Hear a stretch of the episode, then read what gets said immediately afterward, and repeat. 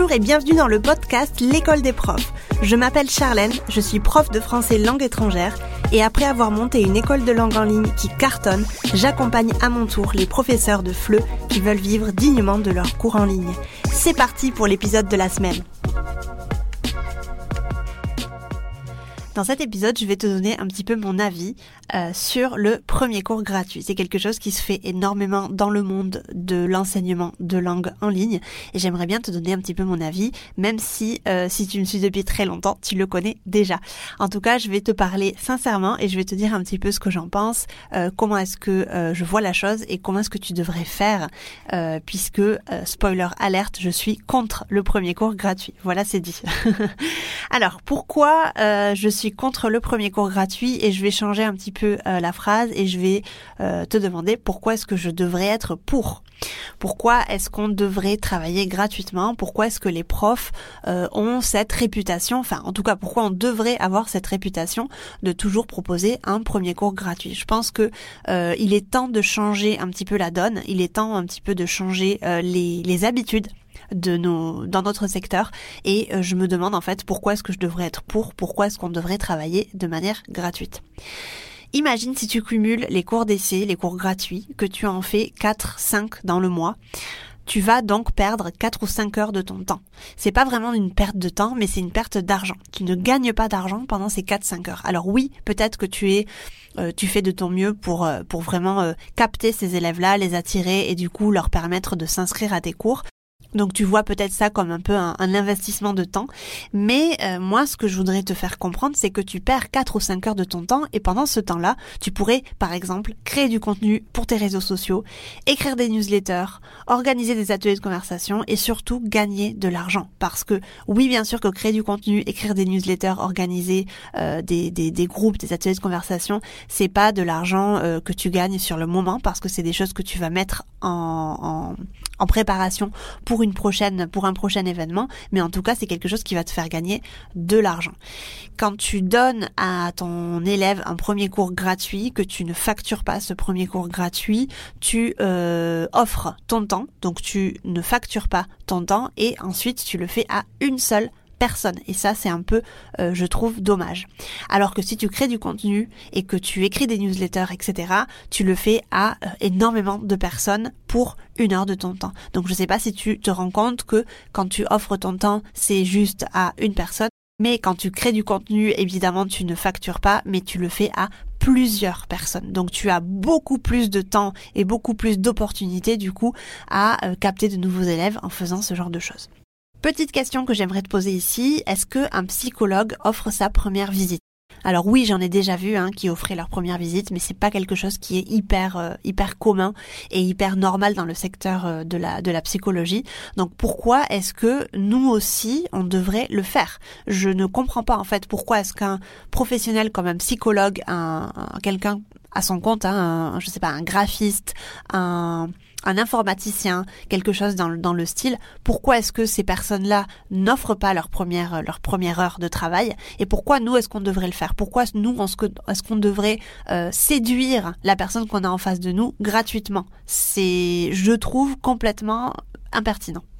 Ces dernières années, bien évidemment, on a été ubérisé on est un petit peu victime finalement de ces plateformes qui euh, promeuvent des cours de langue à très faible coût, sans vraiment s'inquiéter pour nous, sans vraiment s'inquiéter du bien-être du professeur, sans vraiment s'inquiéter euh, du, nombre d'heures qu'on passe derrière notre écran. Et ça, c'est un petit peu le problème, c'est que les autres professionnels à leur compte, les autres euh, psychologues, etc., n'ont pas été ubérisés. Jusqu'à preuve du contraire, je ne connais pas en tout cas de, de plateforme qui répertorie, qui catalogue des, des des, professionnels de la santé avec des à moindre coût. Je ne connais pas ça, je ne pense pas que ça existe. Et si ça existe, ben, c'est vraiment la fin des haricots. Mais nous, on a été ubérisés, on a été euh, catalogués, on a été euh, vraiment victimes de ce genre de, de, de plateforme qui franchement euh, pollue un petit peu notre secteur et qui ne nous apporte rien de bon. Alors oui, bien évidemment, quand on se lance à notre compte, c'est très facile de se mettre sur ce genre de plateforme parce que il n'y a pas vraiment ce, ce travail de, de marketing, de communication qu'on doit faire et on arrive à avoir des élèves assez facilement entre guillemets, mais je ne pense pas que ça aide du coup les professeurs et je pense qu'au contraire on devrait euh, peut-être pas boycotter, c'est un, un, peu un grand mot, mais on devrait, on ne devrait pas en tout cas euh, aller vers ce genre de plateforme parce que en allant vers ce genre de plateforme, on est d'accord avec leurs conditions, c'est-à-dire offrir le premier cours gratuit. Il faut pas oublier que je vais pas parler pour toutes, mais en majorité, en grande majorité, ces plateformes-là te t'obligent à offrir ton premier cours gratuit ou alors te t'oblige à euh, proposer un tarif très très bas pour un premier cours d'essai. Donc ça, je suis pas d'accord. Et en deuxième point, elles te prennent des commissions qui sont astronomiques chaque mois. Euh, donc vraiment, je ne vois pas en fait l'intérêt pour les professeurs d'aller vers ce genre de plateforme. On devrait dire non à ce genre de plateforme et leur faire comprendre qu'on ne veut pas aller vers ce système. Quand je vois certains profs sur ces plateformes proposer des cours à 3-4 euros, euh, ça me révolte. Ça me révolte parce qu'il y a d'autres professeurs qui veulent vraiment vivre dignement de leurs cours de langue, qui ont des tarifs euh, corrects, voire hauts, et qui ont aussi la possibilité et qui, et qui méritent également d'avoir euh, des élèves pour vivre de leurs cours.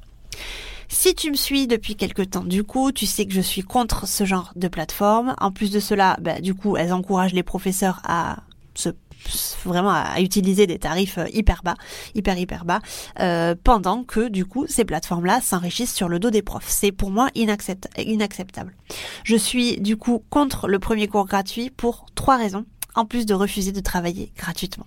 Le premier, la première raison pour laquelle je suis contre le premier cours gratuit, c'est que euh, le temps que tu vas mettre à préparer le cours avec amour et passion, parce que on le sait tous, le prof de FLE est un prof dévoué et il fait ce qu'il fait par réelle vocation.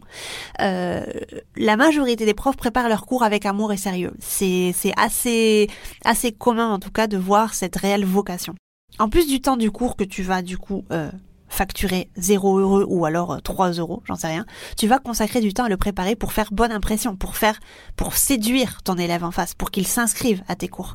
Et c'est du temps non rémunéré, évidemment. Donc, tu ne vas ni rémunérer la préparation de ton cours, ni rémunérer le temps que tu vas être en face de ton élève. Alors, tu vas peut-être me dire, oui, non, mais Charlène, moi, euh, je ne prépare rien pour mon cours d'essai. C'est juste, en fait, petit, euh, une petite prise de contact pendant 20 minutes et, euh, et basta. C'est juste pour voir si cet élève-là peut arriver à, à quelque chose avec moi, peut euh, être dans le cours de groupe qu'il aimerait pouvoir peut-être intégrer, etc., etc. Oui, ok, mais c'est 20 minutes de ton temps que tu offres. Et le temps, c'est de l'argent. Le temps, c'est la ressource la plus puissante et la plus précieuse que tu as actuellement. Donc pourquoi est-ce que tu ne prendrais pas ces 20 minutes sur le premier cours facturé finalement? Tu vois, tu peux lui dire, ben, moi, je facture tant d'argent. Pendant 20, pendant 15-20 minutes pour le premier cours facturé, ça va être une prise de contact. On va faire un petit peu le point sur ton, sur ton, sur ton niveau et on va faire connaissance. Je ne pense pas que les élèves euh, vont euh, refuser le fait de perdre entre guillemets ces 15 minutes-là parce qu'ils vont être en contact avec un professeur, ils vont pouvoir pratiquer euh, le français, donc c'est tout à fait euh, la même chose finalement. La deuxième raison pour laquelle je refuse euh, le premier cours gratuit, c'est que en fait, on n'est jamais sûr que l'élève en face veuille continuer avec nous après ce premier cours gratuit. Donc à quoi bon?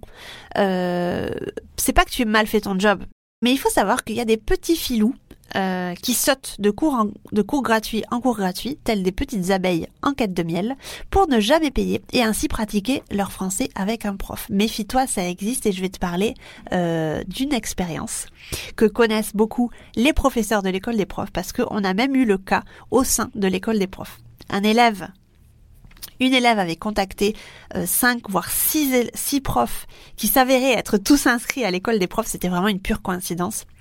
Et en fait, elle suivait toujours le même schéma elle contactait ces profs-là pour leur demander un, petit, une petite réunion Zoom pour faire le point sur son niveau parce que elle voulait, euh, elle voulait prendre des cours, euh, des cours de langue.